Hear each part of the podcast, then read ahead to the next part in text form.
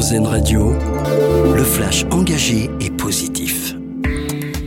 Bonjour, bonjour à tous. Ces 50 otages retenus par le Hamas bientôt libérés. Un accord a été trouvé dans la nuit avec Israël en échange d'une trêve et des combats pendant 4 jours sur la bande de Gaza.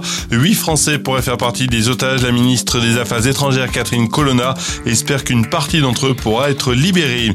La France pourrait bientôt indemniser des personnes homosexuelles victimes de lois répressives. Une proposition de loi en ce sens est examinée aujourd'hui au Sénat. Le texte vise à apporter une réparation aux homosexuels condamnés parfois à la prison pour leur orientation sexuelle entre 1942 et 1982.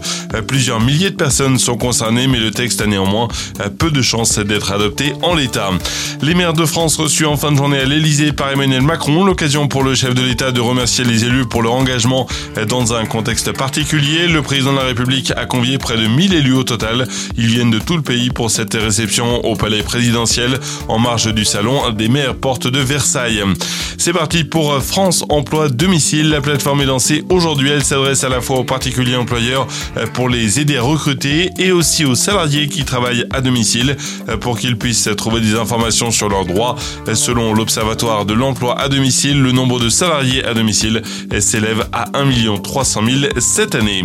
Le sport et le phénomène Wenbanyama se confirment aux États-Unis. Un maillot du jeune prodige du basket s'est vendu aux enchères pour la somme astronomique de 760 000 dollars au Texas.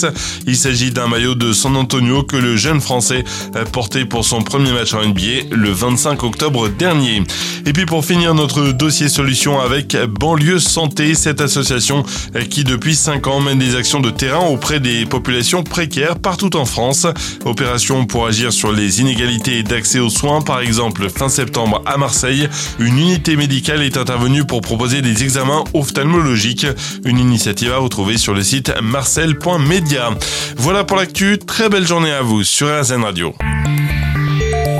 Vous venez d'écouter le flash engagé et positif d'RZN Radio.